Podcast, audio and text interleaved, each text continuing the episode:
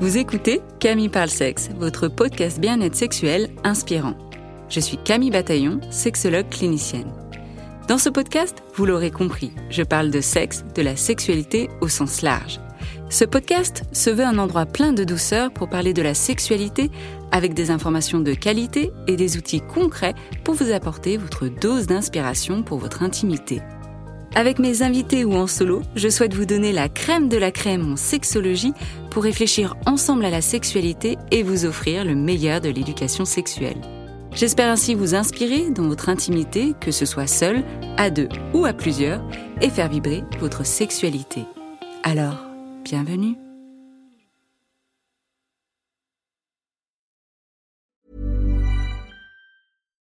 Why don't more infant formula companies use organic, grass fed whole milk instead of skim? Why don't more infant formula companies use the latest breast milk science? Why don't more infant formula companies run their own clinical trials? Why don't more infant formula companies use more of the proteins found in breast milk? Why don't more infant formula companies have their own factories instead of outsourcing their manufacturing? We wondered the same thing. So we made ByHeart, a better formula for formula. Learn more at byheart.com.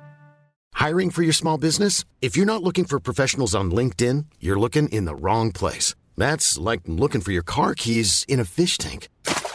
LinkedIn helps you hire professionals you can't find anywhere else, even those who aren't actively searching for a new job but might be open to the perfect role. In a given month, over 70% of LinkedIn users don't even visit other leading job sites. So start looking in the right place. With LinkedIn, you can hire professionals like a professional. Post your free job on linkedin.com slash people today. Hey, it's Ryan Reynolds, and I'm here with Keith, co-star of my upcoming film, If, only in theaters May 17th. Do you want to tell people the big news? All right, I'll do it. Sign up now and you'll get unlimited for $15 a month and six months of Paramount Plus Essential Plan on us. Mintmobile.com slash switch. Upfront payment of $45 equivalent to $15 per month. Unlimited over 40 gigabytes per month. Face lower speeds. Videos at 480p. Active Mint customers by 531.24 get six months of Paramount Plus Essential Plan. Auto renews after six months. Offer ends May 31st, 2024. Separate Paramount Plus registration required. Terms and conditions apply if rated PG. Aujourd'hui, je reçois Jamal, l'hôte du podcast Jeans, qui est le premier podcast sur la sexualité, le genre, le féminisme et l'amour pour les personnes arabes et ou musulmanes. Jamal est militant pro-féministe, antiraciste, scénariste, réalisateur, journaliste, conférencier et intervenant à l'UNESCO. Rien que ça. Vous l'aurez compris, Jamal est là pour faire rayonner toutes les singularités en participant à un changement structurel profond. Il est d'un optimisme sans fin et a à cœur de nous partager sa grande ambition, celle de déconstruire les stéréotypes pour mieux reconstruire notre société. Bienvenue Jamal. Merci beaucoup, je suis très content de pouvoir répondre à tes questions. Merci de l'invitation. Bah, je suis ravie parce que je suis euh, fan de ton podcast euh, Jeans, euh, qui veut dire sexe en arabe. Je l'écoute depuis les tout débuts et, et ça m'enrichit vraiment beaucoup. J'en apprends tout plein parce que c'était un pan de la sexualité qui, malheureusement, dans nos études en sexologie, on l'aborde pas forcément. Et Mmh donc, à chaque fois, j'en apprends tout plein parce que bah, tes intervenants, intervenantes ont des discours euh, bah, super passionnants sur la Mmh. sexualité euh, des personnes euh, musulmanes. Et donc, d'ailleurs, ton podcast, euh, et surtout lors de la saison numéro 1, vise une audience de personnes arabes et ou musulmanes de France et toutes les personnes minorées. Et pourquoi ça t'a semblé important de de cibler justement cette audience-là? Bah, c'est essentiel parce que pour moi, c'est une question de représentation, tout simplement. Euh, mon but, ça n'a jamais été vraiment euh, la, gloire ou la célébrité avec ce podcast. Mon but, c'est vraiment que les personnes qui ne se voient jamais à l'écran ou euh, en podcast puissent se sentir écoutées avec des contenus gratuits qui sont hyper documentés, qui, parlent d'elles et d'eux et d'elles, pour que, dire que ils existent, on les voit. Euh, ils comptent, heu, qu'eux aussi ont le droit, que, eux aussi sont légitimes et je savais que c'était un public cible, très niche. J'ai jamais vraiment visé le le quanti avec ma communauté, mais en fait, elle est super quali ma communauté parce qu'ils sont voilà, il y a plein de personnes qui sont, ultra, engagées, en fait, dans cette pensée-là. Ça donne vraiment, beaucoup d'espoir, beaucoup d'optimisme, ça fait plaisir à voir. Hmm. Puis, heu, attention, ça ne veut pas dire que c'est pas dur pour moi, parce que parler de sexualité, de rapports non pénétratifs, heu, d'homosexualité, de travail du sexe, de transidentité et cetera, de colonialité, toutes ces choses-là, fait boum dans la tête des gens. Et et ça bouleverse, ça dérange, mais surtout ça questionne, ça fait ça menace l'ordre établi. Donc heu, hem, c'est c'est pas forcément en vogue de tout le temps, perturber on peut pas accroître une communauté beaucoup trop puissamment, avec que du subversif donc heu heu, moi je voulais personnellement secouer les évidences construites par les stéréotypes ou par les archétypes d'ailleurs qu'on construit sur les personnes musulmanes, racisées en général de voilà le principe de ce qu'est une femme arabe au lit, ce que doit avoir un homme noir pour être sexuellement attirant, ce que l'islam dit sur les personnes queer et cetera. Du coup, c'est venu pêcher beaucoup de personnes finalement, assez rapidement, heu et de rien, j'ai bâti une petite communauté de personnes qui, encore une fois, qui est pas immense, mais qui est extrêmement qualifiée. Il y a 8 000 abonnés sur Instagram, il y a plus de c 200 000 écoutes donc c'est déjà super, mais ça veut dire que les gens ont vite commencé à écouter, heu, un épisode, puis un autre. Une fois qu'on rentre dans Jeans, on se dit: «Ah, il y a plein d'aspects, heu, qui sont vraiment différents qu'on voudrait aborder ensemble et puis ça, ça m'intéresse, puis ça, ça me concerne, même si je suis pas une personne arabe ou même si je suis pas une personne musulmane».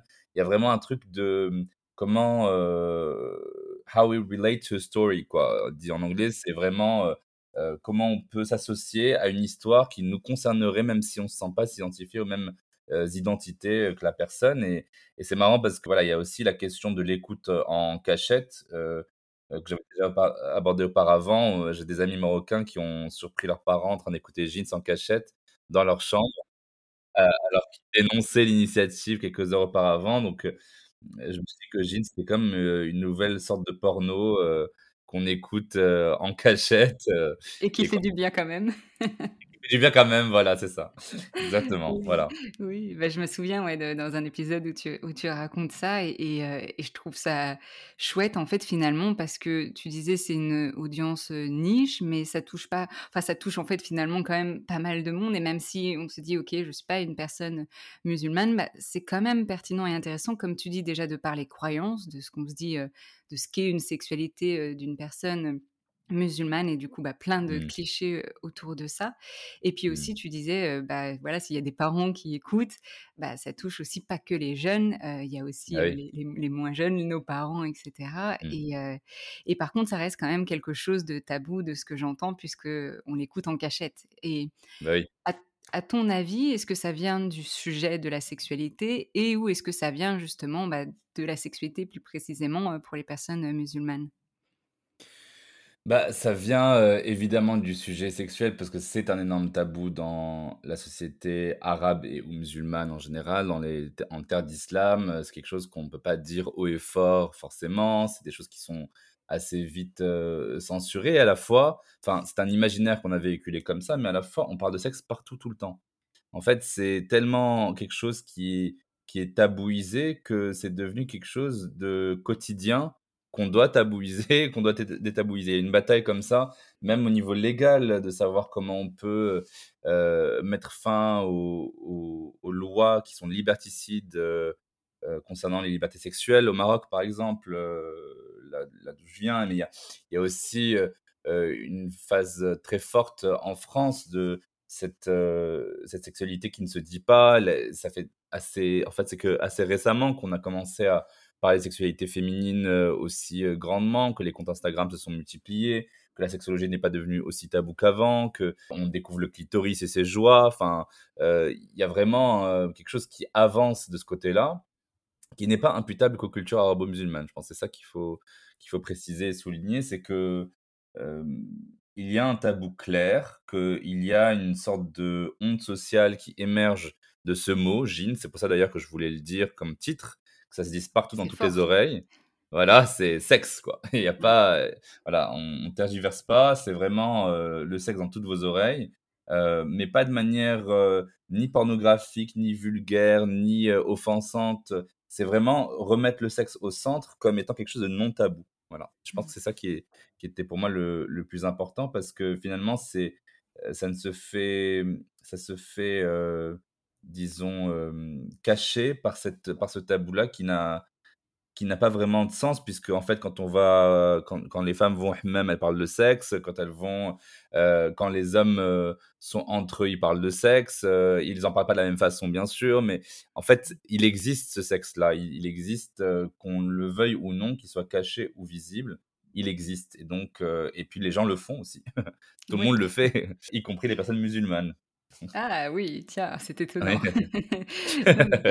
Non, mais comme tu dis, tout le monde en parle et, et, et, par contre, dans, enfin, dans ton podcast, c'est surtout apporter une, une, pensée, une réflexion par rapport à la sexualité. Euh, tu disais, tu veux secouer un mmh. petit peu euh, les personnes et euh, leur permettre d'apporter peut-être une nouvelle réflexion vis-à-vis de leur sexualité ou de la sexualité de manière générale. Et mmh. comme tu dis, c'est pas du tout d'une manière vulgaire ou haha, on va rigoler en parlant de sexualité. Non, c'est vraiment une approche d'ailleurs sérieuse, universitaire. Euh, et même mmh. moi, des fois, je me dis, waouh, des fois, il faut quand même s'accrocher en termes de vocabulaire, parce que même moi, euh, alors c'est pas pour faire prétentieux quoi du tout, mais j'ai du mal des fois, même à certains, certains termes, à vraiment comprendre. Donc je me dis, effectivement, c'est une niche, mais ça s'adresse quand même aussi à des personnes qui, j'imagine, euh, ont les outils pour l'entendre et aussi s'approprier ce qui est dit. Oui, tout à fait. C'est, ça s'adresse aussi aux personnes qui ont cherchent les outils pour se l'approprier et pour que ça les.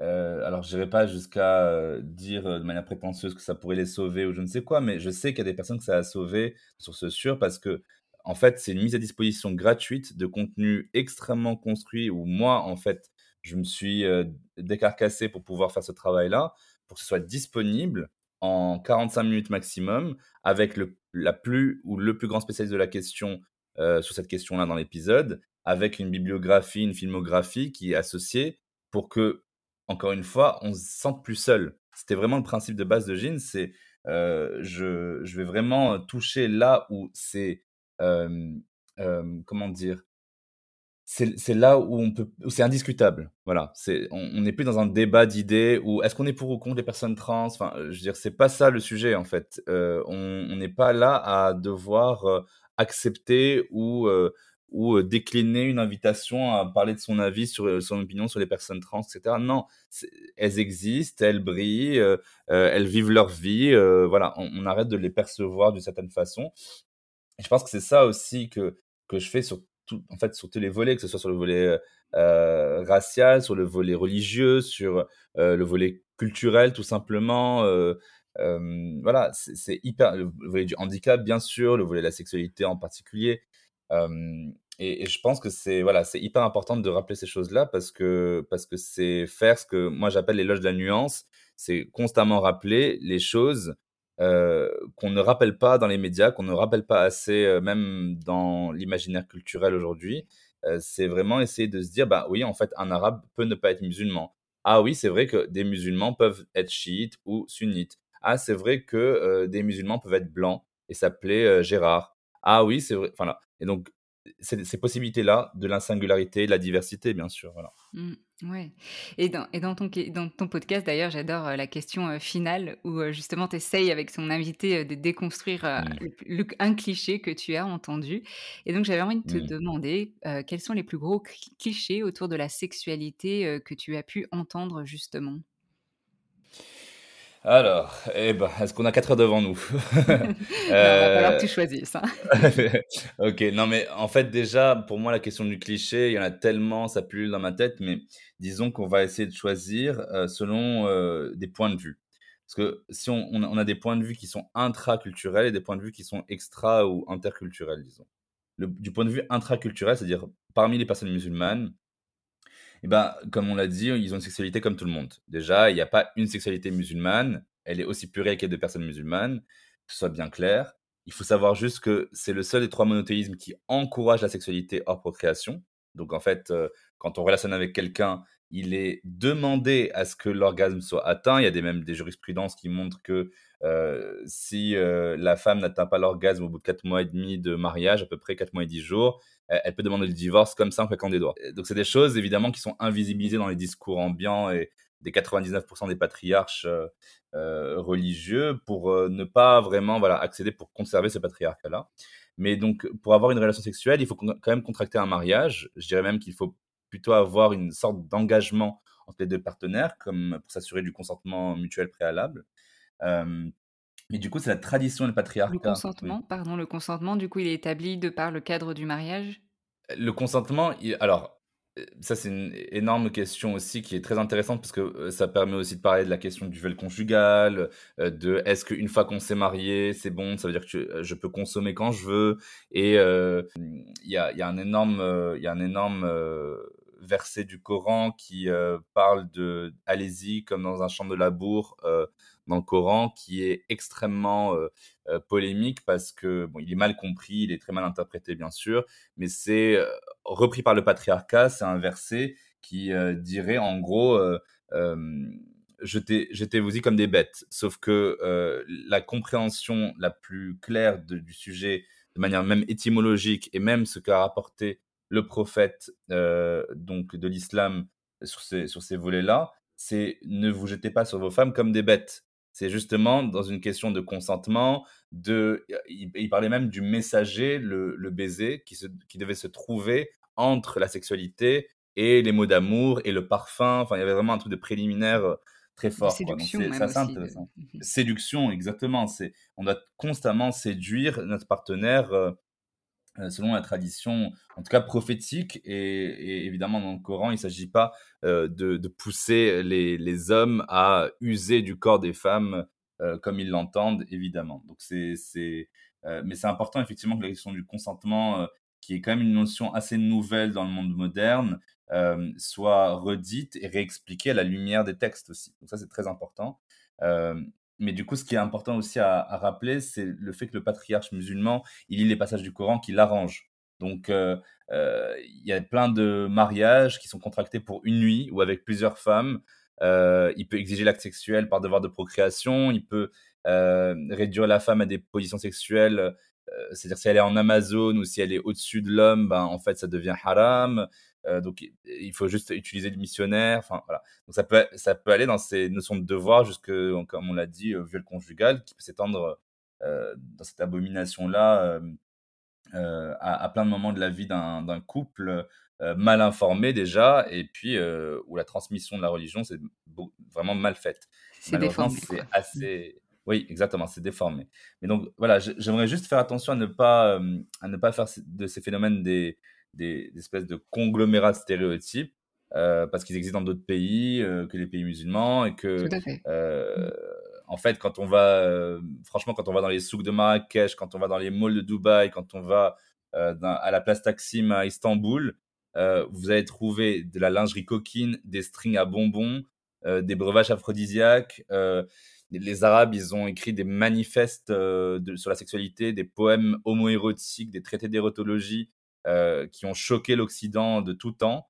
Hem, voilà, il y a vraiment cette, heu, cette notion-là de d'amour, de séduction, de sexualité qui est très, très présente, chez, dans la culture arabe, arabo-musulmane pour le coup. Ça c'est le sur le volet du point de vue vraiment intraculturel.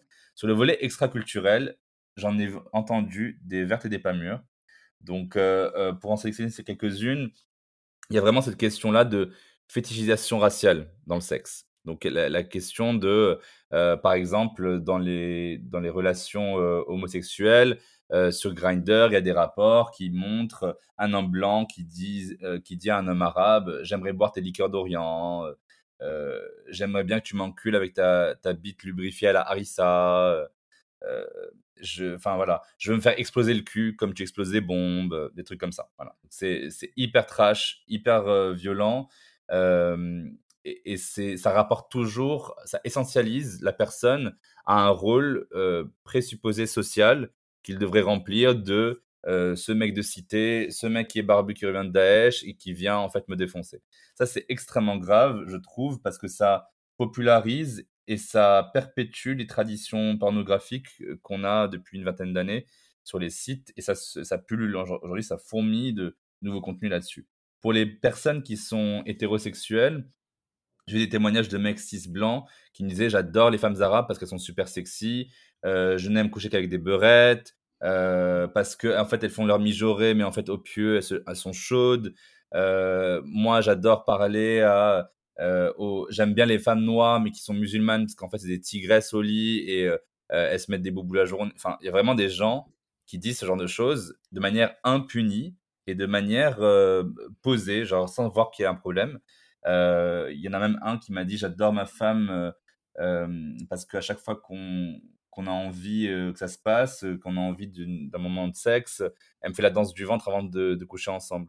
Bah non, il, y a, y, a, un problème. Donc en fait, pour résumer, il y a vraiment une question très forte dans le, le point de vue interculturel quand on voit la sexualité des personnes arabes et ou musulmanes, qui est réduite à des stéréotypes très forts sur l'homme qui est violent au lit, qui probablement est violeur, que ça excite, voilà, et qu'il y a un truc de violence très fort.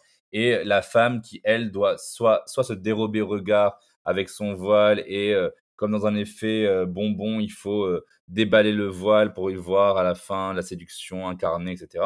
Soit on va avoir une femme qui est lubrique, qui a ensorcelé ce jeune homme blanc, qui n'a rien demandé, mais en fait, comme elle a chanté, elle a dansé, ben, du coup, il, voilà, il est tombé sous son charme, et c'est à cause d'elle, la sorcière, voilà. Donc déjà, tout ça, non. Moi, je, dis simplement, voilà, pour, pour conclure que il faut arrêter de tout dévoiler, il faut arrêter de voiler, il faut arrêter de, les archétypes autour de l'arabe, de, de la rebeu, de la beurette, tous ces mots-là, en fait, ça ne, elles sont pas vos beurettes. Il faut éliminer ce mot de vocabulaire, c'est dépréciatif, c'est diminutif, c'est révélateur d'histoires d'oppression tellement puissantes, mmh. tellement blessantes. Pour, mmh.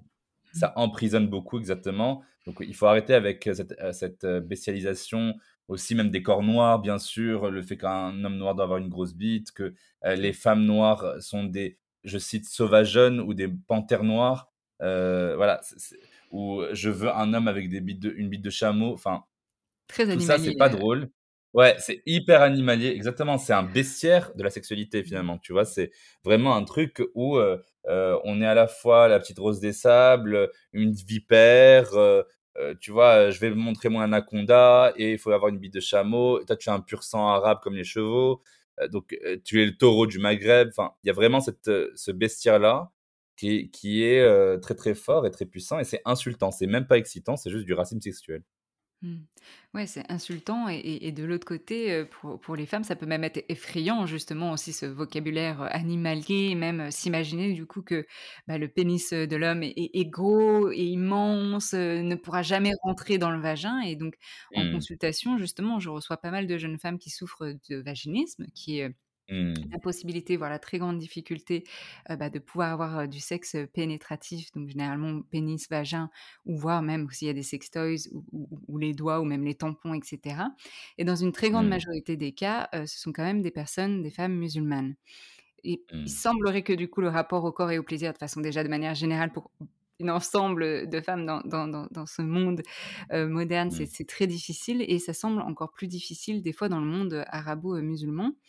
et comme tu disais, ton podcast Sauve est une aide précieuse bah voilà, pour les personnes qui l'écoutent. Mais qu'est-ce que tu aimerais dire à ces femmes bah voilà, qui ont ces représentations-là de par tout ce qui est dit, les images véhiculées, les clichés, et qui bah, souffrent dans leur sexualité, dans leur corps, dans leur chair Est-ce qu'il y a un message que tu aimerais transmettre ou, quelque chose? Ouais oui, bien sûr. Alors, sans aucune sorte de paternalisme ou de substitution à leur opinion, parce que je pense que c'est pas ma place du tout de parler à la place des femmes qui libèrent justement ces femmes-là. Mais ce que je peux dire de mon côté, c'est que dans le monde arabe, évidemment, qu'ils soient musulmans ou pas, c'est un constat.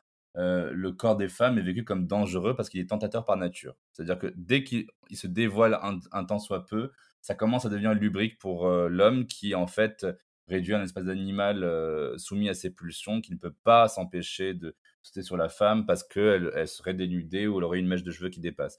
Donc ça, le, corps qui doit être caché, enfermé, pour éviter que les hommes ne cèdent à des pulsions sexuelles plus fortes que leur volonté. Genre, c'est pas de leur faute, elle n'avait qu'à pas s'habiller comme ça, et puis qu'est-ce qu'elle vient faire dans la rue aussi tard, etc. c'est vraiment enfermer donc ce corps-là, que ce soit dans le privé comme dans l'espace public, mais après, encore une fois, ce n'est pas délimité au monde arabo-musulman. Au-delà des mecs, ce sont les patriarcats d'État qui peinent aussi à céder des droits à égalité et qui préfèrent garder le contrôle des corps, de la reproduction, de la sexualité des femmes. En France, par exemple, la, la sécularisation progressive, bien que partielle de la société, elle a permis des avancées indéniables sur le droit des femmes, bien sûr, mais la domination masculine, elle est partout. Et l'écrasante majorité des femmes françaises, où qu'elles soient, qui qu'elles soient, elles ont subi une forme d'harcèlement de rue au cours de leur vie. Au-delà des corps des femmes, il y a le corps des hommes arabes qui veulent tous être virils, qui sont barbus, poilus, forts, etc. Et cette hypervirilité-là, elle, est toxique parce que c'est vraiment le poison de notre société aujourd'hui. C'est euh, cette haine du féminin qui se mêle à l'amour du féminin, c'est-à-dire on vous désire, mais on vous hait, euh, on a envie de vous cracher dessus et en même temps de vous embrasser. Euh, donc ça, c'est vraiment, je pense, le, poison de notre société aujourd'hui.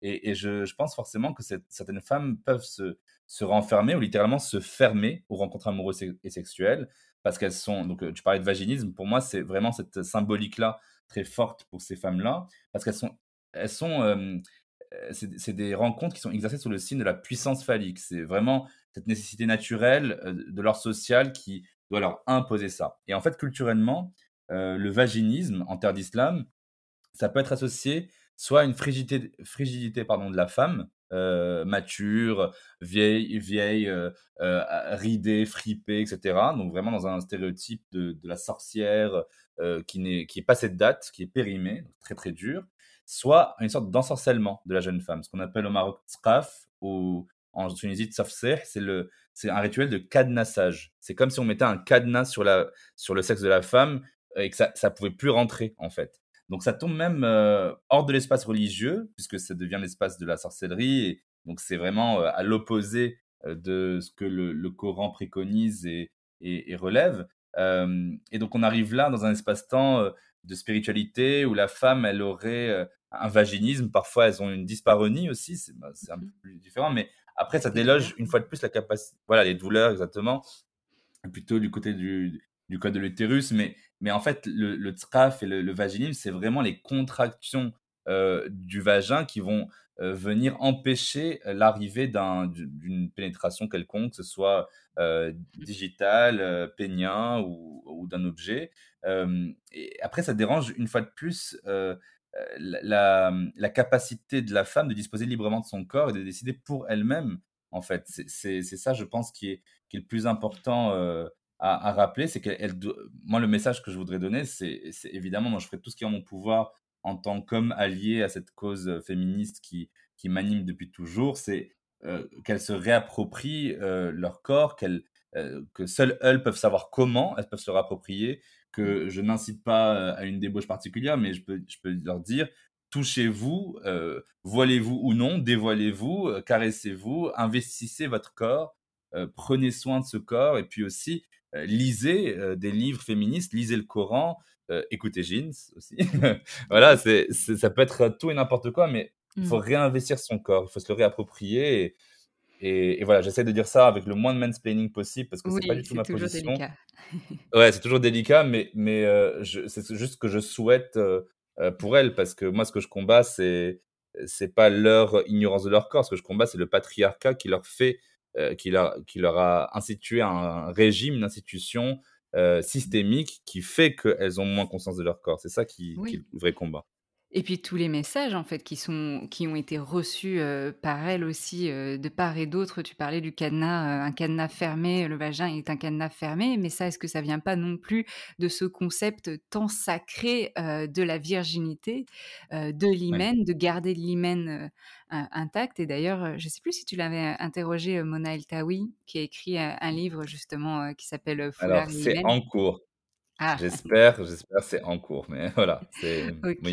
Donc elle a écrit justement un livre qui s'appelle, enfin en anglais c'est Headscarves and Hymens, où ça montre vraiment bah, cette association aussi foulard et hymen, mais comme quoi aussi cette notion de hymen et de garder cette hymen intact, qui est signe de la virginité, qui la virginité est un concept inventé aussi et basé en fait finalement sur, rien en fait puisque on peut aussi naître sans hymen, on peut perdre son hymen au, fur et à mesure de son enfance. Enfin, du coup, c'est un concept qui repose sur rien, sauf sur la peur effrayer justement les femmes, et là, dans ce cadre-là, les femmes musulmanes et ou arabes, de garder vraiment leur corps et surtout leur, leur, sexe et leur vagin intact jusqu'au mariage.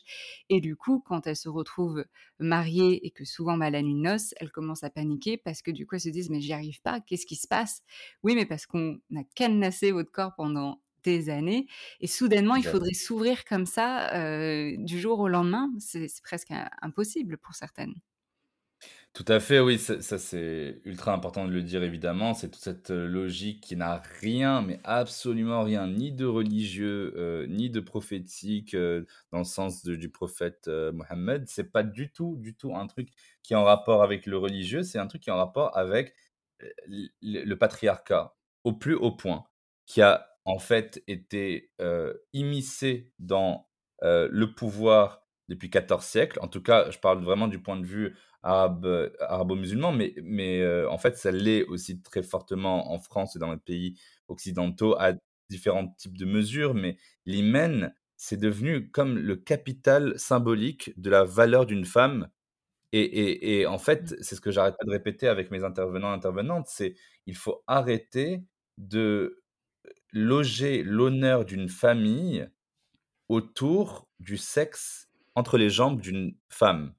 Ça, c'est vraiment capital parce que ce sacro-saint hymen, c'est un bout de peau qui, comme tu l'as très bien dit, peut exister ou ne pas exister à la naissance, qui peut être, heu, perforé plus ou moins, qui peut, quand il sera perforé, saigner ou pas. Enfin, il y a vraiment différents types de de de façons et chaque chacune, en fait, chaque, heu, corps féminin ou en tout cas qui qui est, heu, doté d'un vagin et d'une vulve, bah, en fait, a une certaine forme d'hymen, particulière et et en fait, loger ce capital de virginité, qui est un concept complètement absurde parce que en fait, qu'est-ce que ça veut dire la virginité? C'est on on a juste aussi défini la virginité comme cette, heu heu, chose qui est qu'on pénètre, heu heu, avec un pénis, une femme par, de par sa vulve puis son vagin, voilà. Qu'est-ce qui dit que la virginité, ce serait pas, la pudeur? Qu'est-ce qui dit que la virginité, ce serait pas, en fait, si, on embrasse, bah, peut-être que c'est aussi un peu perdre sa virginité.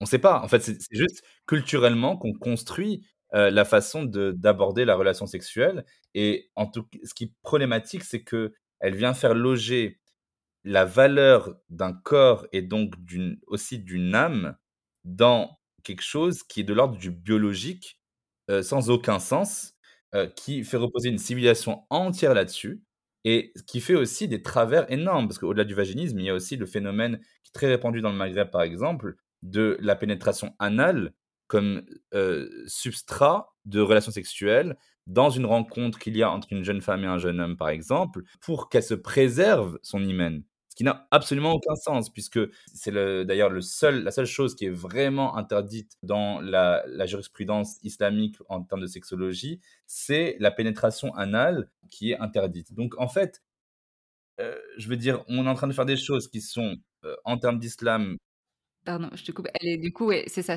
il y a 2 interdits, heu, dans l'islam. Il y a la pénétration, heu, anale et pénétration vaginale après l'accouchement, c'est ça, quand ou quand il y a des saignements aussi, enfin, surtout quand il y a des voilà. saignements, donc les règles ou ou juste après, l'accouchement. Mais du coup, ça voudrait dire que, là et c'est vrai qu'on l'entend souvent même en consultation que, voilà, on est resté vierge jusqu'au mariage et finalement quand on on interroge, bah, il y a eu plein de pratiques sexuelles, même avec pénétration, pénétration anale, mais pas pénétration vaginale, donc ça veut dire qu'on est encore «vierge» entre guillemets. Mais ça voudrait dire du coup que les personnes comment dire ça? Que, la pression est si forte sur cette notion de virginité qu'elle dépasse même l'interdit de la pénétration anale? Tu vois? Je sais pas si c'est clair, heu, ce que je veux dire? Oui, tout à fait, c'est exactement ça. C'est en fait, il y a un interdit qui est tellement puissant, qui a été construit autour de ça, qu'il y a bien sûr des substrats. Ça veut dire que les femmes peuvent passer par des fellations qu'elles n'ont pas envie d'avoir, donc qui sont plus ou moins des situations de viol, puisqu'il y a pénétration, heu, quand il y a quand il y a geste oral, heu, parce qu'elles ne veulent pas perdre l'opportunité de se marier avec la personne, mais elles veulent pas perdre non plus l'hymen pour la nuit de noces. Parce qu'en fait, cu culturellement et en termes de cou d'us et coutumes, bah, ça ça le fait pas si, heu, on découvre pas, heu ce fameux test du drap qui qui est du linge blanc, qui est en fait de moins en moins, heu, le cas aujourd'hui parce que ça ça évolue beaucoup. Mais dans les milieux ruraux, c'est encore beaucoup le cas. Il y a encore une tradition autour de ça. C'est beaucoup plus complexe en termes de sociologie qu'on ne le pense. Mais mais même au-delà de la question de la pratique, il y a aussi cette ce business énorme qu'il y a autour de l'hyménoplastie. Comment, en fait, on construit la restauration définitive d'un hymen, heu, qui est réalisé en général 3-4 jours précédant la nuit de noces, pour éviter cette, heu, honte sociale que serait qu'on découvrirait que en fait, ce ce cet hymen virginal a été, heu heu, perforé par, autre chose que cette, cette, ce sexe d'homme pendant la nuit de noces. Et donc il y a des, Certificat de virginité, quoi, c'est ça, fait, heu, certificats de virginité, on délivre le certificat de virginité ou alors on reconstruit, mais tout ça, encore une fois, ce poids repose principalement sur les femmes, finalement, parce que les hommes, peuvent avoir, du coup, la sexualité Bien libérée, ils ont pas de poids ou de conséquences vis-à-vis de ça. Bien évidemment, bien évidemment, c'est encore un des énormes, heu, travers du patriarcat, c'est de faire peser encore plus que tout ce poids-là, déjà de la sexualité, heu, comment dire? Diabolique de ces de ces femmes-là, heu, ils font peser aussi les risques qui sont encourus. Parce qu'un homme typiquement qui, par exemple, dans un pays comme le Maroc ou dans la majorité des pays, en terre d'islam, où un homme aurait cette relation sexuelle avec sa femme de manière non protégée et elle tombe enceinte, l'avortement est interdit sous aucun prétexte. Parfois, ils l'utilisent sous le prétexte de, ben, le fœtus a une maladie, heu, ou, heu, en fait, c'est en cas de d'extrême urgence pour la santé de la de la mère. Mais, heu, dans la très grande majorité des cas, les avortements se font de manière clandestine. Au Maroc, il y a 800 avortements clandestins par jour. 800, waouh! Parce que les femmes ne peuvent pas avorter. Mais évidemment, la place des pères est nulle, puisqu'en fait, le problème dans tout ça, c'est que l'avortement, ce n'est qu'un signe qu'il y a eu relation sexuelle. Mais comme les relations sexuelles sont interdites par le code pénal, hors mariage, alors elle est preuve qu'il y a eu relation sexuelle et donc les 2 peuvent aller en prison pendant 1 an. Donc, heu, les hommes, ils prennent la fuite. Donc il y a évidemment une honte qui, en fait, devrait se rediriger, changer de camp vers les hommes qui ont qui ont qui sont aussi responsables de cet heu, acte. Parce qu'elles Mais sont pas tombées enceintes toutes seules. Exactement, c'est pas ça s'est pas fait en claquant des doigts. Heu, mais aussi, je pense, sans les dédou dédouaner du tout, mais, hem, il y a vraiment ce sens de de remettre aussi, heu, le contexte, juridique, légal et politique du pays. Parce qu'en fait, ces hommes-là, peut-être qu'ils pré prendraient pas autant la fuite si c'était pas interdit, ni l'avortement et la relation sexuelle. Voilà, donc il y a il y a aussi un le patriarcat, c'est tout ça, c'est le système et voilà et la et la personne en question qui est se trouve ici être un être un homme. Donc heu, oui, il y a malheureusement beaucoup, beaucoup de de conséquences négatives, heu, à une sexualité qui est frustrée, à une sexualité qui est, heu, culturellement associée à des choses qui sont qui n'ont aucun sens comme l'hymen. Mmh, ouais et là, oui, c'est bien de le rappeler aussi, on parle bien sûr, des personnes, voilà, dans le monde arabo-musulman, mais il y a c'est de la domination masculine finalement et ça touche, heu, du Ah coup, bah, plein de de pays et comme tu disais, bah, la France et et d'autres pays, heu, donc heu, c'est Mmh. important aussi de le mentionner. Bon là, on on parle quand même un aspect, plutôt, on va dire, sombre ou négatif, de la Oui, oui, sexualité, oui. des personnes, heu, musulmanes et ou arabes. Est-ce que tu aimerais, justement parce que tu parlais, que justement dans le monde arabo-musulman et dans certains pays, bah, il y a de l'érotisme, il y a de la séduction, il y a des objets qu'on peut trouver, de la lingerie, des épices, des choses pour justement, prendre soin de sa sexualité. Est-ce qu'il y a d'autres choses que tu veux partager de positif par rapport à cette sexualité-là?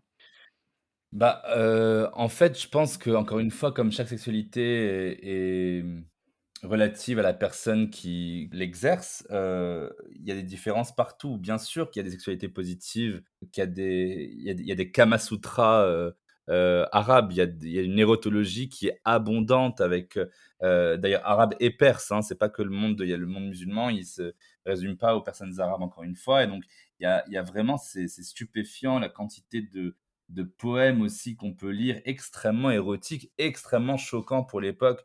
Heu, on peut lire Le Jardin parfumé de Cherkh Nefzaoui, il y a Ibn Qayyim Jawziyya qui parle de bref, c'est des penseurs que peu de gens liront, heu, mais il faut quand même savoir qu'ils existent. Il y a vraiment une littérature très, très forte, heu, autour de ça. Donc il y a déjà un écosystème culturel qui a toujours existé. Il a juste été effacé parce que même historiquement, il y a eu une invisibilisation des faits autour, par exemple, heu, de la sexualité dans les mariages, mais aussi dans les grandes occasions, par exemple, des sultans, des rois, des reines. C'est des choses qui étaient, heu, légion. Les gens couchaient avec tout le monde, il y avait des espèces enfin, c'était pas un imaginaire non plus orgiaque, heu, comme le voudraient les orientalistes, mais il y avait vraiment une liberté forte avec, heu heu, différents types de strates. Il y avait un homoérotisme incroyable, il y avait une homosexualité incroyable. En tout cas, vraiment qu'on aille de, de, Rabat euh, au Maroc euh, jusqu'à euh, jusqu'aux confins de l'Ouzbékistan, Afghanistan, jusqu'à vraiment, enfin, il y avait une sorte de liberté qui n'est pas reliée à la modernité occidentale, hein, que qu'on soit bien d'accord, mais qui était vraiment reliée à une énorme culture qui qui reflétait les les, les désirs autorisés dans le cadre musulman. Et moi, je voudrais dire aussi que aujourd'hui, bien sûr qu'il y a des récits d'horreur par rapport à la sexualité bafouée, frustrée, blessée dans le contexte arabo-musulman, mais il y a aussi beaucoup de personnes qui vivent très bien leur sexualité libre quand on est une femme cis arabe et qu'on voilà qu'on circule dans les rues de Casablanca, on peut très bien avoir une relation toutes les semaines si on veut, avec un mec différent. Euh, évidemment, encore une fois, on s'expose à des risques au niveau euh, légal, au niveau du système. Euh, la police qui demande qui est la personne dans la voiture avec vous. Enfin, il y a vraiment un contrôle des mœurs en fait qui se passe. C'est ça qui est qui devient impossible. Donc, encore une fois, mais ça existe. Il y a des personnes qui sont, il y a des soirées gays à Beyrouth qui sont des soirées extrêmement libérées, il y a des cabarets de drague à Tunis, il y a euh, dans les banlieues, il y a de France qui sont dites chaudes et reculées et des zones de non-France, comme le disent les, extrémistes de droite, parce qu'ils sont vraiment extrémistes pour le coup, ben, il existe aussi des sexualités qui ne sont pas juste autour de, du cadenassage justement des petites sœurs et, et, de l'enfermement de, des mères, que tout le reste c'est des putes, ben non, en fait, c'est pas aussi simple que ça. Il y a des sexualités qui sont épanouies, qui sont belles, qui sont flamboyantes, qui sont, euh, voilà, qui sont, euh, qui ont atteint euh, leur plein potentiel et qui se redécouvrent, qui s'explorent. voilà, et je pense que il y a besoin de le dire parce que on n'a pas de leçon à recevoir de personne là-dessus. En tout cas. C'est n'est pas une nation, c'est pas une religion, c'est pas un monde du monde qui a été vraiment naïf et candide face à la sexualité. Au contraire, ça a, ça recelé de, ressources. Donc, c'est bien effectivement de le rappeler.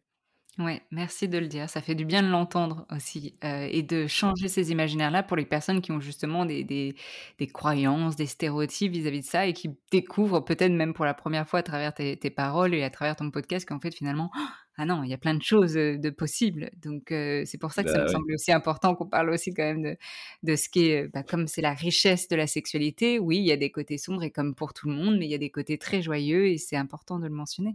Et juste un dernier détail, c'est, heu, très rapidement, c'est même les personnes musulmanes, oui, vous allez être choqués, peuvent sentir et faire des pratiques BDSM. Même les personnes musulmanes peuvent avoir du sexe oral, même les personnes musulmanes peuvent être très, très, très, kinky, donc être coquines au lit.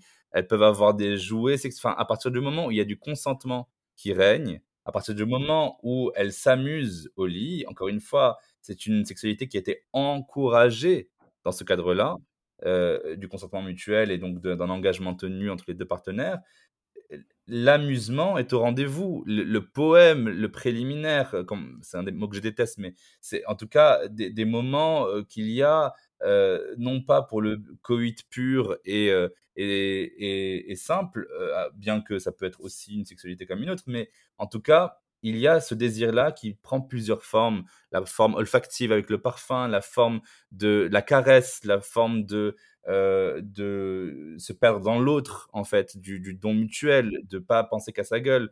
Ça, c'est extrêmement important aussi dans, euh, dans les contextes euh, arabo-musulmans. Génial. Ouais. Et, du coup, ma question finale, tu as un petit peu répondu, mais mais si les gens, du coup, devaient retenir qu'une seule chose de la sexualité ou l'éducation sexuelle, qu'est-ce que ce serait selon toi et pour toi?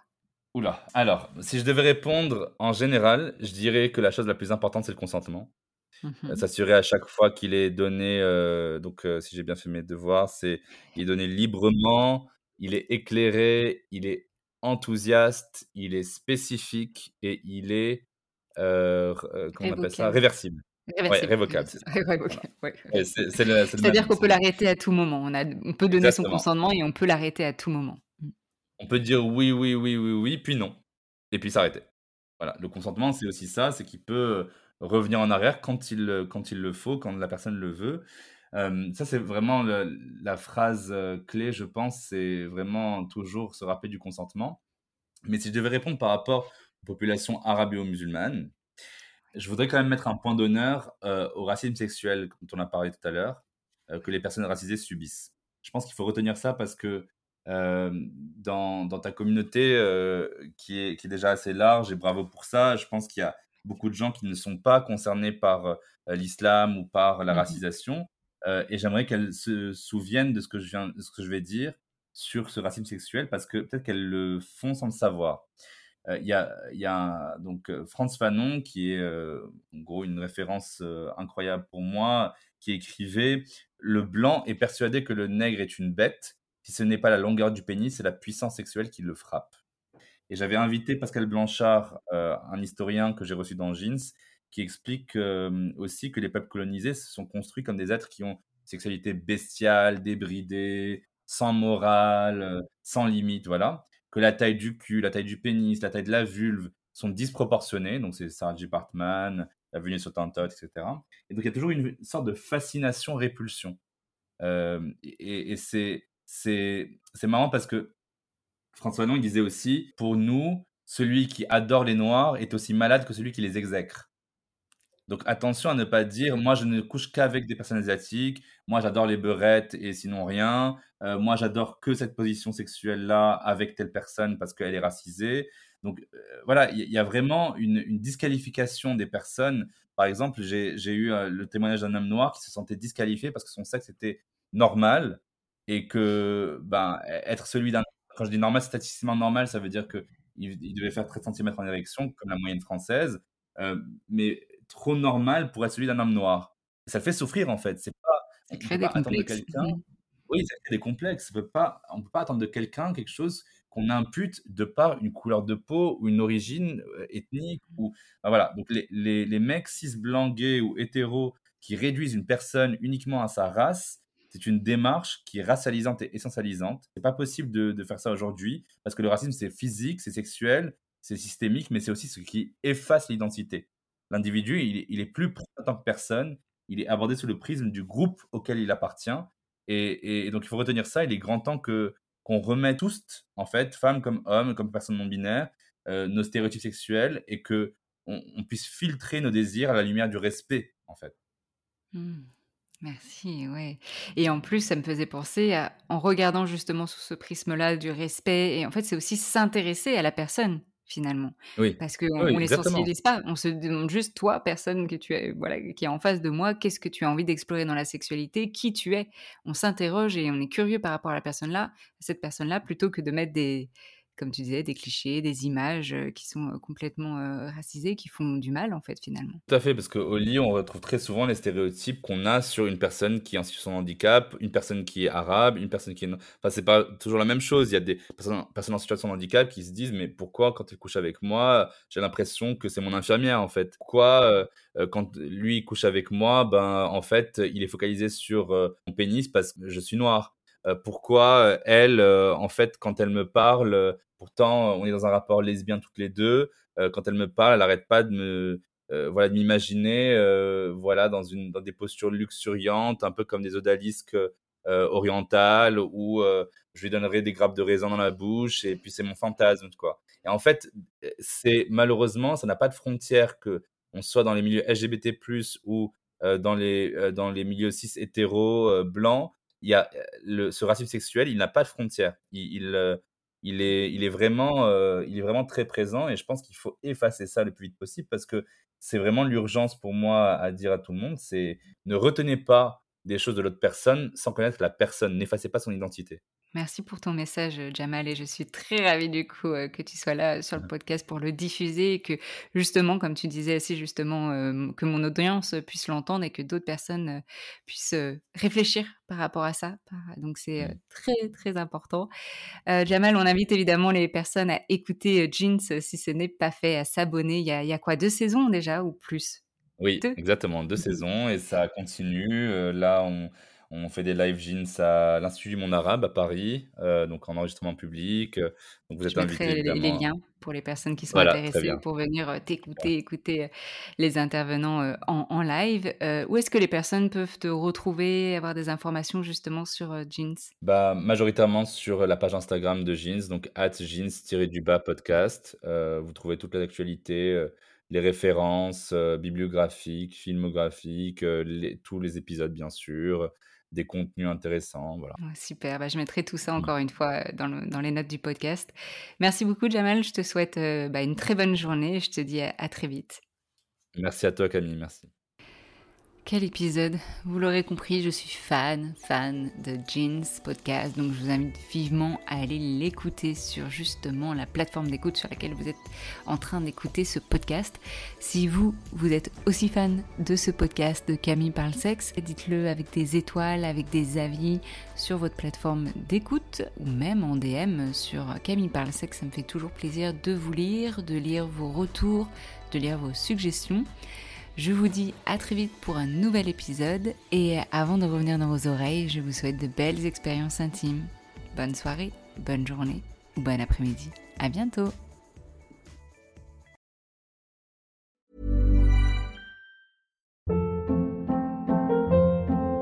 Hold up. What was that? Boring. No flavor. That was as bad as those leftovers you ate all week. Kiki Palmer here, and it's time to say hello to something fresh and guilt-free. Hello Fresh. Jazz up dinner with pecan-crusted chicken or garlic butter shrimp scampi. Now that's music to my mouth. Hello Fresh. Let's get this dinner party started. Discover all the delicious possibilities at hellofresh.com.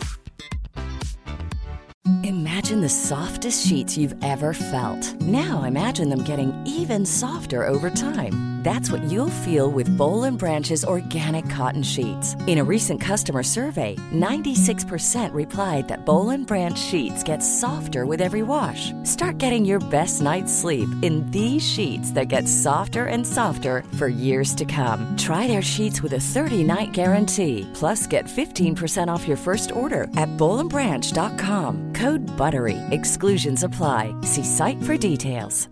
Mom deserves the best, and there's no better place to shop for Mother's Day than Whole Foods Market. They're your destination for unbeatable savings, from premium gifts to show-stopping flowers and irresistible desserts. Start by saving 33% with Prime on all body care and candles. Then get a 15-stem bunch of tulips for just $9.99 each with Prime. Round out Mom's menu with festive rosé, irresistible berry chantilly cake, and more special treats. Come celebrate Mother's Day at Whole Foods Market.